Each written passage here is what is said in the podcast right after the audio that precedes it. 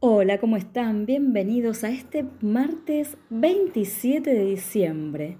Sí, se termina el año, no se puede creer. ¿Y qué vamos a hablar hoy que se está terminando el año? Justamente del control. ¿Sos una persona que tiene que tener el control de todo? ¿Sos exigente con vos mismo y con los demás? Si te sentís identificada, identificado, no puedes dejar de escuchar el programa de hoy. Vamos a estar hablando justamente de el control, pero te voy a contar algo. Si sos una persona que tiene control y sos exigente, como decía recién, quiero que sepas que eso es parte de tus miedos inconscientes, así como lo escuchas. Esos miedos que están en nuestro inconsciente hace que seamos personas controladoras o exigentes.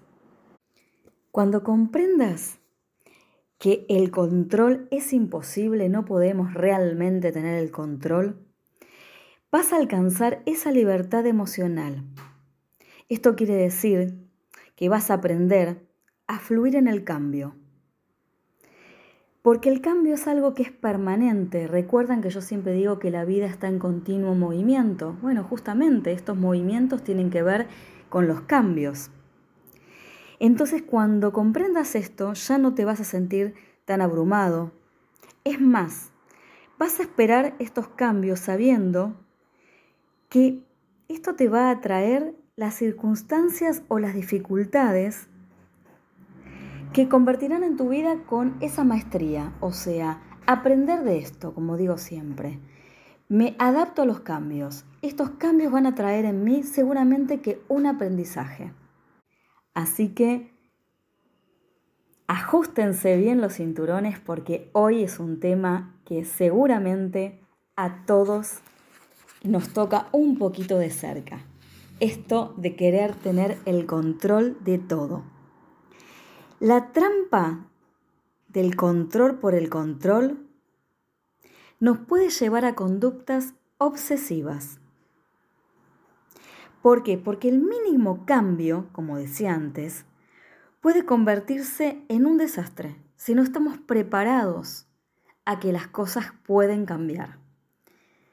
Las personas obsesivas afrontan sus miedos tratando de controlar los más pequeños detalles y siempre van a buscar un refugio donde todo esté en orden.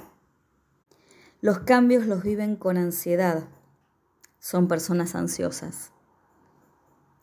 Tratando siempre de volver a una rutina en la que saben lo que pueden esperar y todo lo que pueden controlar. Por eso hablamos de esto de la rutina y el cambio. No son adaptables al cambio son personas que no arriesgan justamente por el temor al cambio.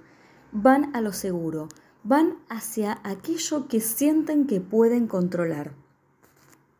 El control por el control bloquea a las personas en una rigidez. Esta rigidez, tarde o temprano, acaba manifestándose en su cuerpo. Por ejemplo, problemas en las articulaciones. El objetivo del programa de hoy es que puedas liberarte de esas cadenas que te aferran a la mente, a conductas que ya tenés establecidas y a repetir experiencias que en realidad no te gustan, que te desagradan. Tu mente es como un campo. En él solo pueden brillar o brotar las ideas, que van a ser alimentadas por creencias inconscientes ¿Cuál es tu tarea? Que puedas encontrar estas creencias inconscientes para así poder cambiarlas y obtener nuevos frutos. Por ejemplo, los que, ¿qué pasaría si? No puedo, tengo miedo. Los famosos ¿y si? O, por ejemplo, ¿y si no les gusta? ¿Y si se enojan? Y de esto hay un largo este, centenar de preguntas, ¿no? Que nos hacemos todo el tiempo cuando justamente tenemos estas creencias y queremos mantener ese control, porque de alguna manera la persona que sostiene y quiere tener control es también porque quiere agradar a los demás. Todas estas preguntas que se terminan haciendo es justamente porque no se atreven a experimentar lo que es esa incertidumbre de los cambios, ¿no? Entonces, por eso es esta cuestión de estar angustiado o ansioso o con miedo y no atreverse. En definitiva, y para terminar esta primer partecita, así pueden escuchar una linda música que también los pueda relajar un poco de este tema que estamos tocando hoy y que seguramente hay muchos que se sienten identificados. En definitiva, lo que quiero decir es que con miedo no se puede vivir, porque no podemos vivir en plenitud y aceptar los cambios. Y el cambio es la única realidad posible de este mundo. Saber vivir en el aquí y en el ahora, como el único instante de creación.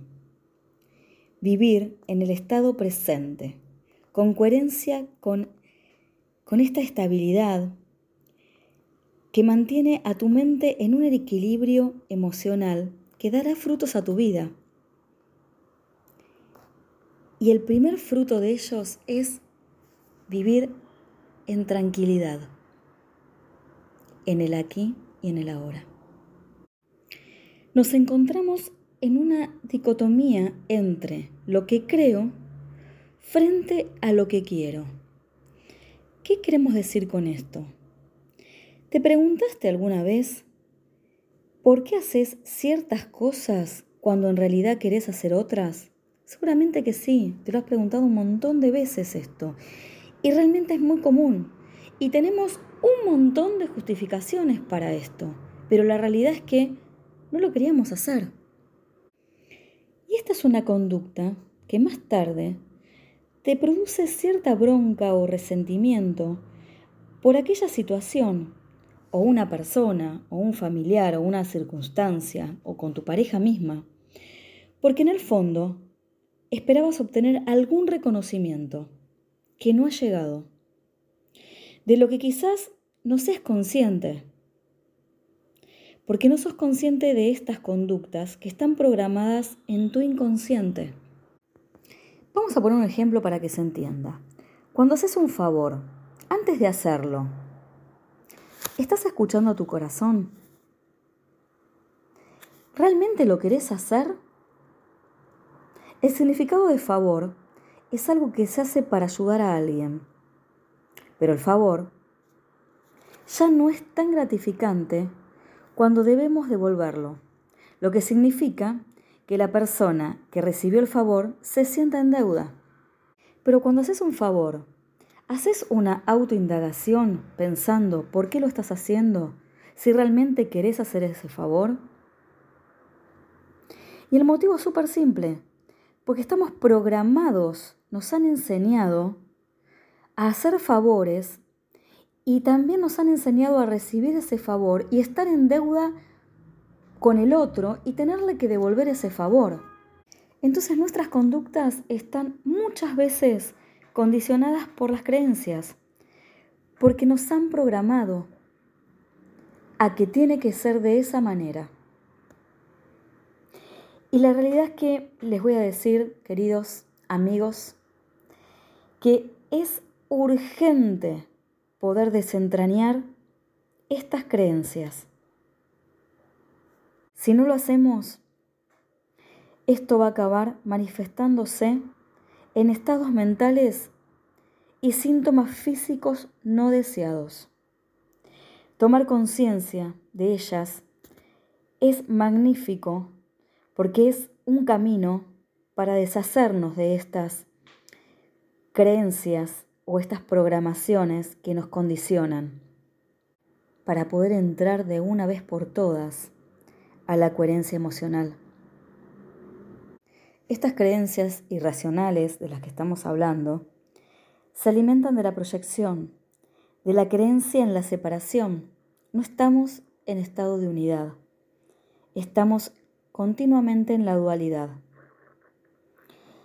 Entonces, de creer que la causa de todos nuestros males y nuestras dichas se encuentra en el exterior. Y nosotros somos los que sufrimos esos efectos.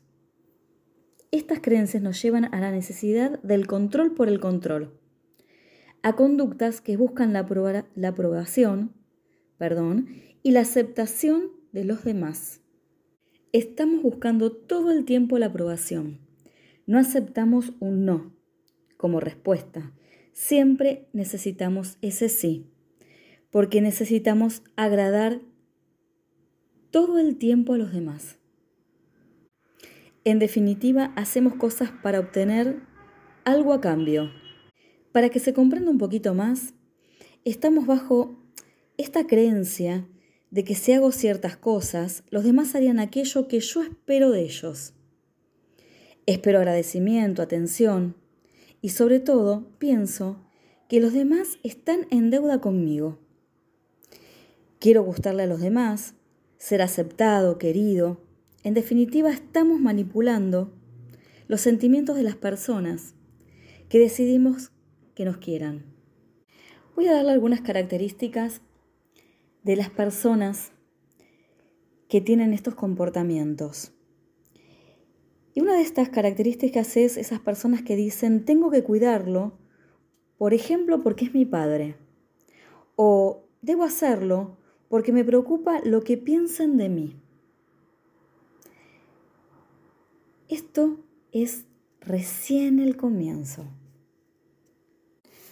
Otro ejemplo que puedo dar también es cuando hacemos cosas que después no hay una aceptación del otro lado de lo que estamos haciendo. Entonces ahí entra esto de empezar a dudar si lo que hicimos fue lo correcto. ¿Por qué es esto? Porque como buscamos continuamente esa aprobación, cuando no la encontramos, empezamos a dudar de ese acto que hemos hecho. Y seguramente está bien hecho, simplemente que el otro que es un otro, como digo muchas veces, puede que lo que vos hayas hecho no esté de acuerdo, pero necesariamente no quiere decir que lo que hiciste está mal. Y acá entra ese juego psicológico que tiene que ver con el arrepentimiento, que tiene que ver con el control. O sea, me arrepiento porque no he sido aceptado y si no soy aceptado no estoy teniendo el control. Y tienes que entender que muchas de tus acciones son manifestaciones inconscientes.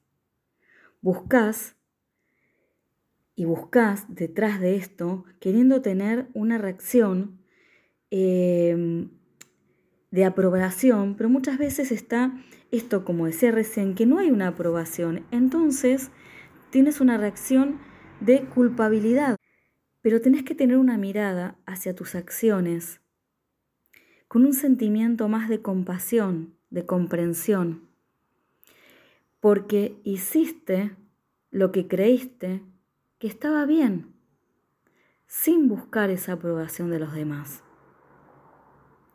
Tener comprensión de uno mismo es encontrar ese verdadero amor que nace de vos mismo. Buda decía, el verdadero amor nace de la comprensión. Bien, entonces ahora vamos a poner un ejemplo y les voy a decir a ustedes, bien, ¿ustedes creen que tienen el control de todo? Hay un juego psicológico que todos hacemos. Y es ese juego del sí, pero no sabemos decir que no. Y se arma un triángulo entre la persona con la que no sabemos decir que no o no sabemos cómo tener el control y nosotros. Vamos al ejemplo. Vamos a suponer que tenemos un largo día de trabajo, donde llegamos a casa súper cansados y lo único que tenemos ganas de hacer es llegar, descansar un rato, tirarnos en el sillón, tomarnos un café, un mate, lo que tengas ganas de tomar, para poder poner la mente en blanco o relajarte de este día duro o cansador que tuvimos. Y suena el teléfono. En el celular el nombre de este amigo o de esta amiga que nos está llamando. Lo que nosotros queremos hacer es tener ese control de decir, no voy a atender, porque quiero tomarme este momento de descanso para mí porque me lo merezco. Pero ¿qué pasa acá? ¿Por qué no podemos tener el control? Porque si no atendemos la llamada, vamos a pensar de que el otro va a pensar que nosotros no queremos atenderlos porque simplemente, no sé, qué mala amiga, no me quiere escuchar. Este, volvemos a esto que decíamos de, de ese pensamiento negativo que tenga el otro hacia nosotros y que la persona que quiere mantener el control no quiere que piensen eso de nosotros. Entonces, ¿qué hacemos? Atendemos el teléfono. Esta persona comienza a hablar, a contarnos la historia de siempre. Todos los días o casi todos los días tiene el mismo problema que no soluciona y que nosotros empezamos a escuchar. Entonces ahí entra en juego el rescatador. En ese momento somos los, rescatadores que es cuando atiendo la llamada porque no pude decir que no. Mi amiga o amigo me cuenta la misma historia de siempre. Y a medida que voy escuchando me voy sintiendo cada vez más molesta, más resentida. Me arrepiento de haber atendido la llamada. Y empiezo a pensar que me estoy perdiendo ese momento de relajación por ahí de poner la televisión o escuchar música, mi momento, mi momento que yo tanto esperé mientras estaba llegando a casa. Y ahí ya me empiezo no solo a poner furioso, sino que empiezo como ya a contestarle mal a mi amiga. Y ahí entra el perseguidor, que sería que comenzamos a actuar bajo ese influjo de agresividad. Y luego al cortar la conversación, estoy en el papel de víctima y empiezo a actuar bajo esta influencia de resentimiento y de víctima hacia mí misma, de decir, porque atendí el teléfono, porque no dije que no, y ahora ya se me fue el tiempo de descanso, y vamos a suponer que ahora tengo que ponerme a hacer la comida y ya no puedo descansar. Y ahí entramos en este triángulo entre la persona que sería el rescatador, porque voy a rescatar el héroe, mi amiga que me llama, que me necesita. Después del el perseguidor, porque me pongo agresivo, porque ya no me aguanto la situación, porque es siempre lo mismo. Y la víctima, por no haber dicho que no. Luego de pasar por estas tres fases, me quedo sin energía, sin ganas de nada.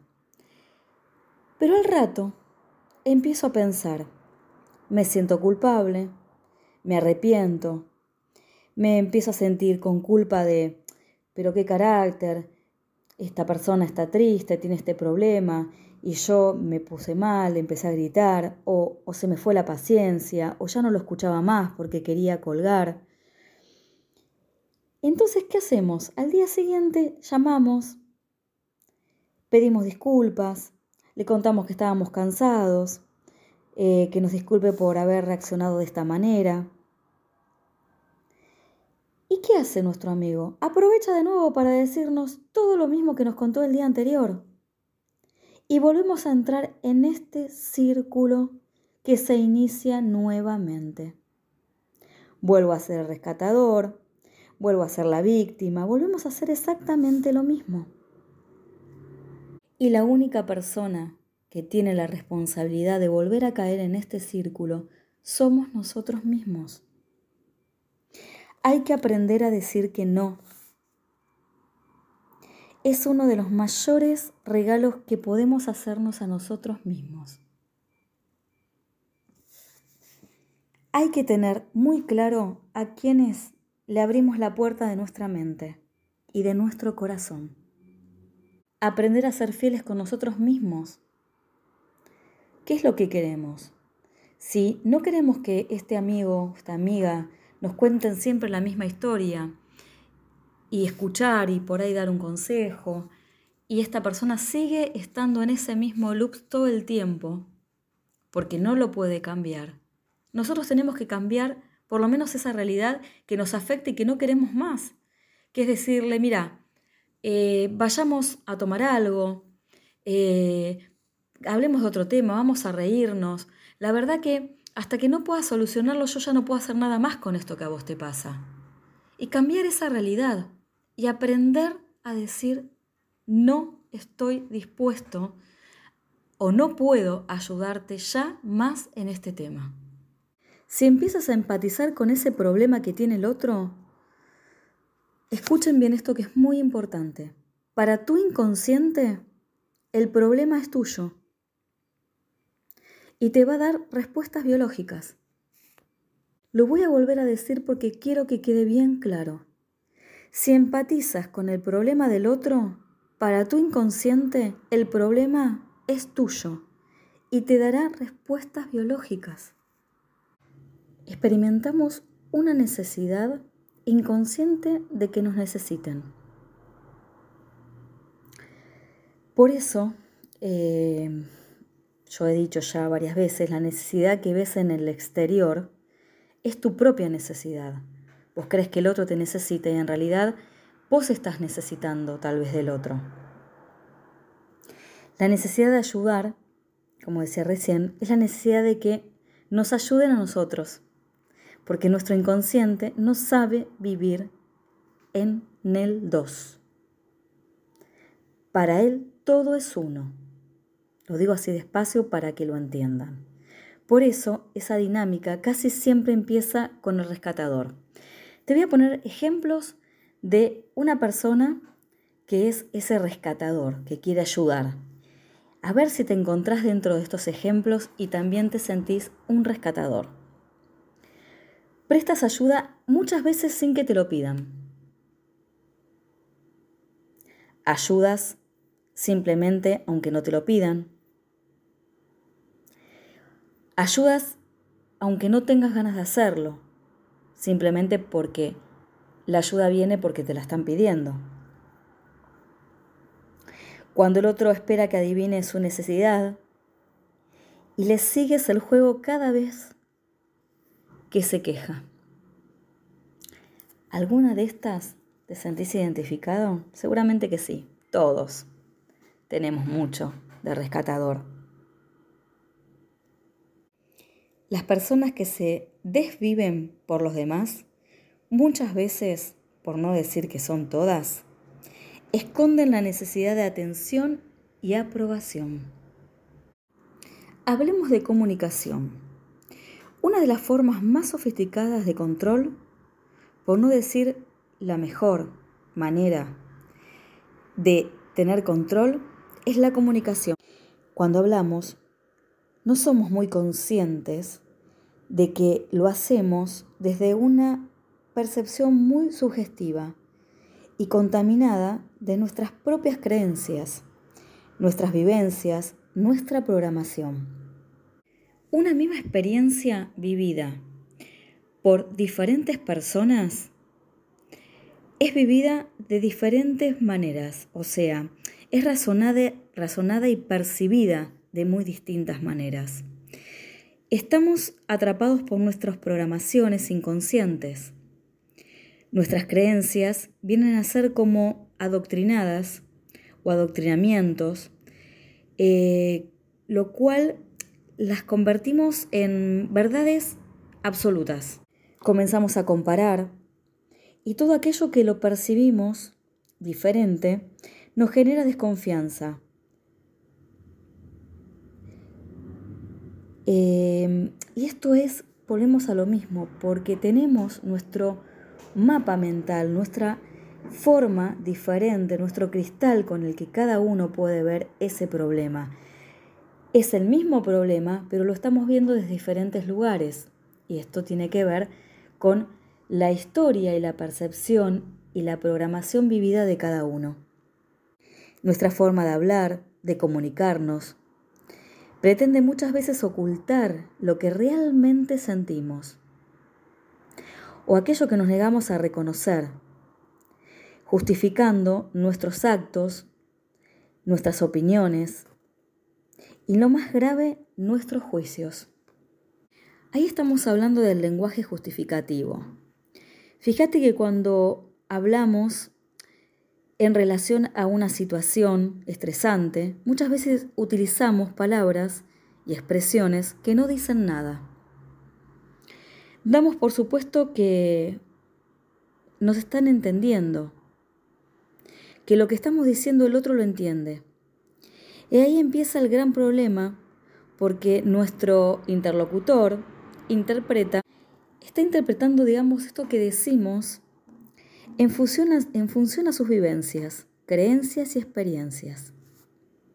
Entonces pone lo que se llama el mapa mental, que es la manera personal de ver y entender el mundo, la proyección que cada uno hacemos de nuestras creencias y valores.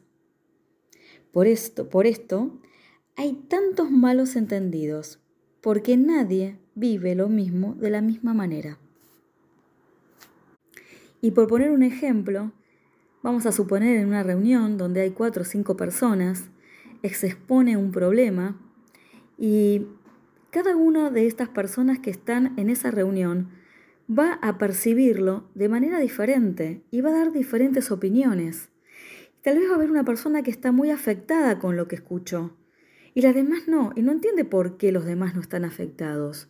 Y bueno, esto es lo que estamos hablando de ese mapa mental, de las creencias y de la programación que cada uno trae.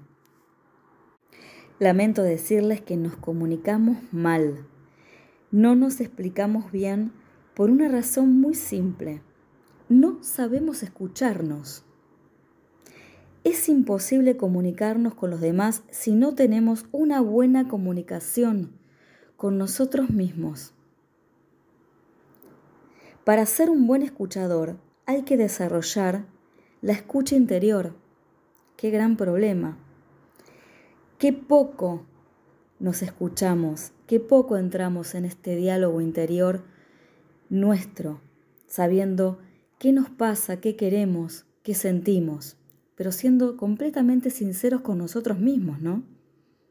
Estar atentos a nuestras propias palabras, entender por qué las decimos y con qué intención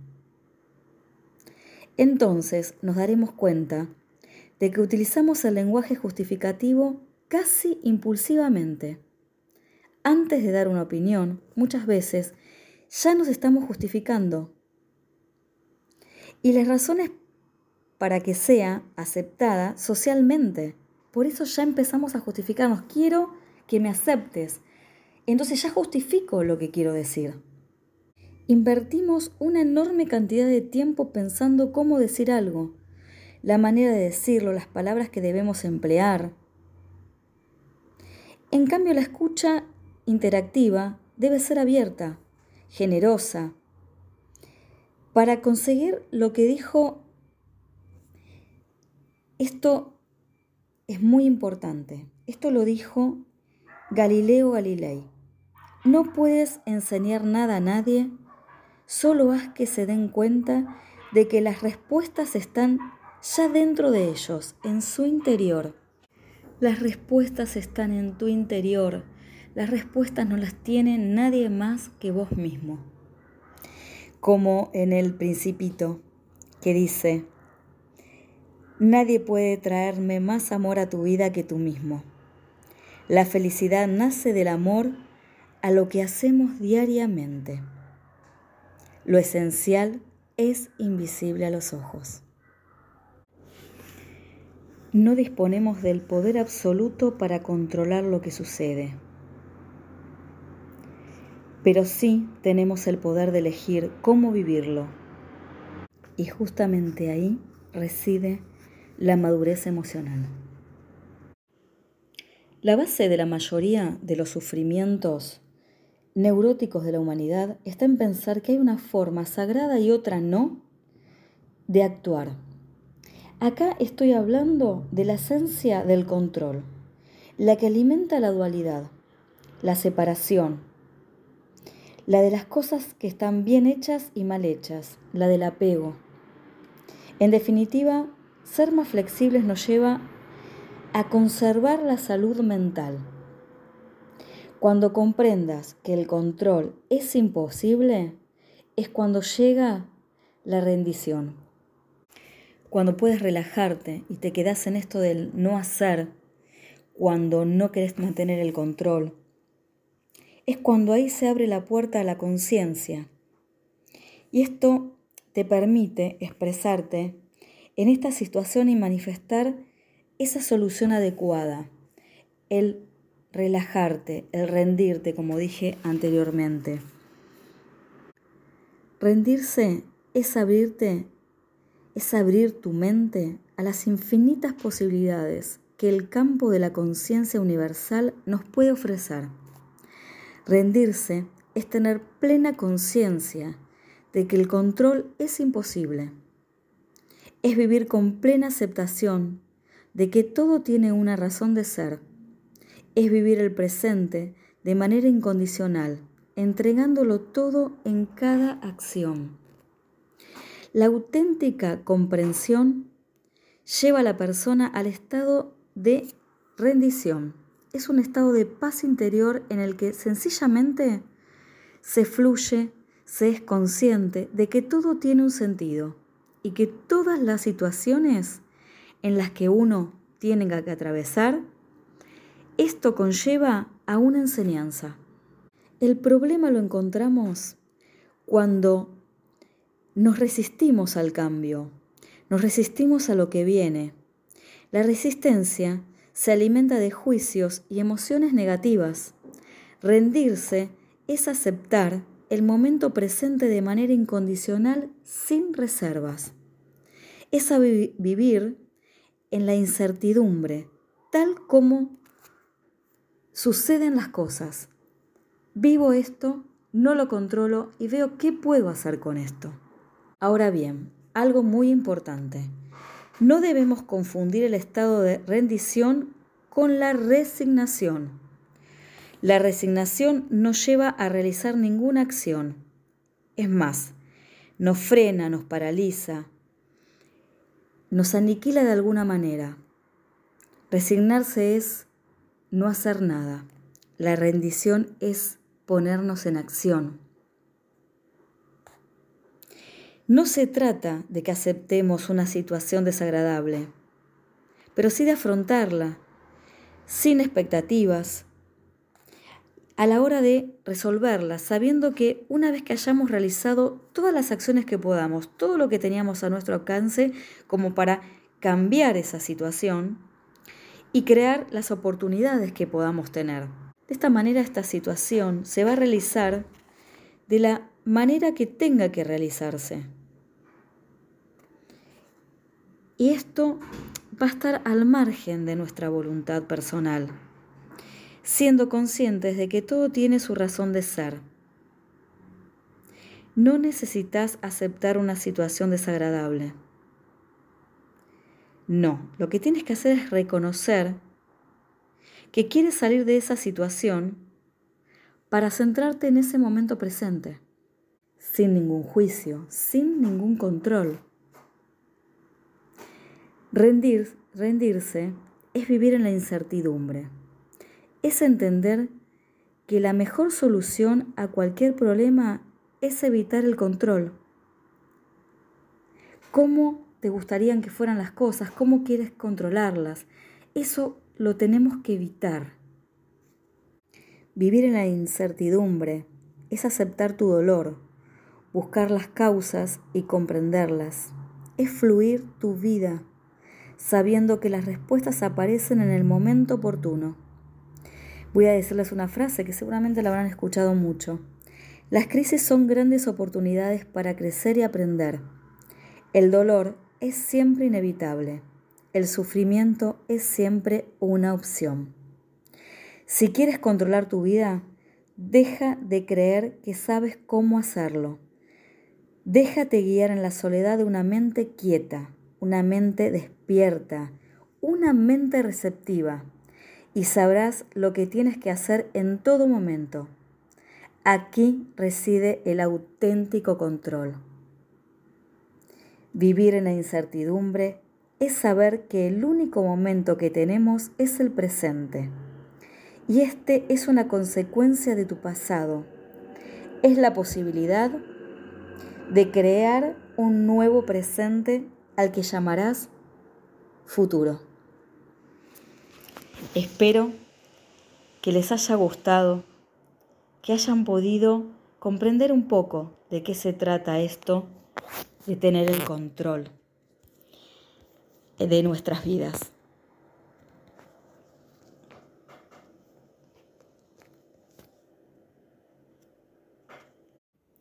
Para ir terminando, entonces recuerden que no tenemos que tener el control de la situación. Nos tenemos que rendir ante la situación que nos trae la vida, sabiendo que cada situación de la vida no solamente es aprendizaje, sino que dejar que fluya y encontrar, ponernos en acción y encontrar la solución. Cada situación de nuestras vidas es aprendizaje. Cuando estamos en control, estamos viviendo nuestros miedos inconscientes, estamos en control con nuestra programación a nivel inconsciente. Entonces, vamos a terminar con algunas de las frases de las cuales estuve hablando hoy y explicando un poco de qué se trata esto del control, para que les quede y también lo puedan poner en práctica y hagan una auto indagación, indaguen dentro de ustedes en base a todo lo que se habló hoy. Fíjense en cuántos momentos del día quieren tener el control y están actuando de esta manera. La trampa del control por el control nos puede llevar a conductas obsesivas. No disponemos del poder absoluto para controlar lo que sucede. Sí tenemos el poder de elegir cómo vivirlo. Y ahí reside la madurez emocional. rendirse es abrir tu mente a las infinitas posibilidades que el campo de la conciencia universal puede ofrecer. Elimina de tu mente toda la basura, todos los pensamientos que no necesites. Elimina las expectativas, la creencia en el control. Ama lo que estás haciendo. Bueno, llegamos al final, así que los espero ya el martes que viene con un año nuevo, un 2023 que sin control vamos a caminarlo y transitarlo, cada uno desde lo personal, ya que hablamos de esto del control, simplemente viviendo la vida en el aquí, en el ahora, en el presente, en este momento presente, sin controlar nada, dejando que la vida fluya tan naturalmente, con las cosas buenas, con las cosas malas, que yo siempre digo que no son malas, son aprendizajes y sabemos entender que son aprendizajes, que por algo están en nuestra vida. Y ser el maestro de nuestras propias circunstancias. Así que bueno, eh, feliz año nuevo. Les deseo de todo corazón, abrazo de alma con alma. Los espero en RSC Radio, escucha cosas buenas el próximo martes de 18 a 19 horas y como termino siempre con la frase de que la vida está en continuo movimiento, nada de lo que parece es y vivimos realmente en una ilusión. La vida es mucho más que eso. Disfruta la vida, aprecia la vida, respira profundo y siente como tu respiración es el indicador de que estás vivo. Gracias por estar, por escucharme y me pueden seguir en arroba Mariana Mestrín Holística. Ahí también este, hay comentarios y bueno, hablo un poquito más de las terapias que realizo y de qué son cada una y para qué situación personal nos puede llevar este, para poder sanar. Así que bueno, un beso enorme, un abrazo y nos estamos viendo.